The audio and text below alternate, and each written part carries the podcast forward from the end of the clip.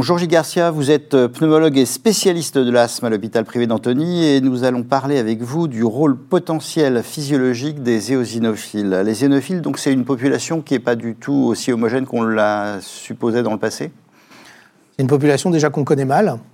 Euh, c'est une population qu'on a supposée homogène mais qui ne l'est pas du tout.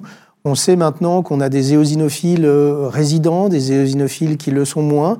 On sait aussi qu'on a des éosinophiles qui sont positifs et d'autres qui sont plus négatifs. On sait qu'on a des éosinophiles qui vont réguler euh, la progression de certaines tumeurs.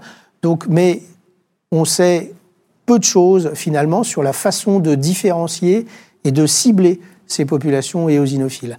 Donc c'est vrai que c'est une très grande question sur euh, notamment dans l'asthme sévère et avec les médicaments anti-éosinophiliques d'arriver à savoir exactement quelles sont les populations qu'on doit cibler dans cette pathologie.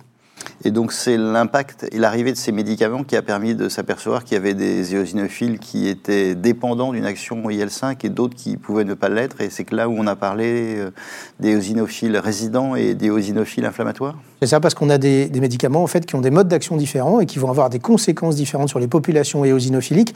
On sait depuis longtemps hein, que les populations éosinophiliques sont, sont quand même relativement hétérogènes. On sait que les marqueurs qu'on peut voir à la surface d'un polynucléaire éosinophile, c'est vraiment une, quantité de, marqueurs absolument extraordinaire et donc de régulation différente d'un éosinophile à l'autre.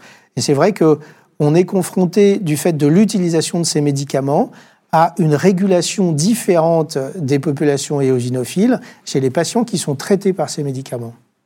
Et alors, quelle est l'incidence pour la pratique clinique euh, Est-ce qu'on peut s'abstraire de leur rôle dans la physiologie Alors, pour la pratique clinique, en fait, pour l'instant, ce sont des médicaments qui sont efficaces et pour lesquels on n'a jamais mis en évidence euh, d'effets secondaires ou de, mauvaise tolérance sur le long terme. Donc, le clinicien, il n'a pas d'inquiétude à avoir dans l'état actuel des connaissances. Mais bien sûr, le clinicien chercheur, lui, se pose la question d'essayer de mieux cibler les populations et euh, de mieux caractériser ces populations afin de limiter d'éventuels effets secondaires qui sont pour l'instant, encore une fois, euh, vraiment pas démontrés. Et donc la conclusion ou le take-home message pour les collègues, c'est quoi Que pour l'instant, les histoires d'éosinophiles résidents ou d'éosinophiles non résidents, bah, c'est de la recherche clinique. Mais pour le clinicien, les médicaments sont efficaces avec une bonne tolérance. Merci Gilles Garcia.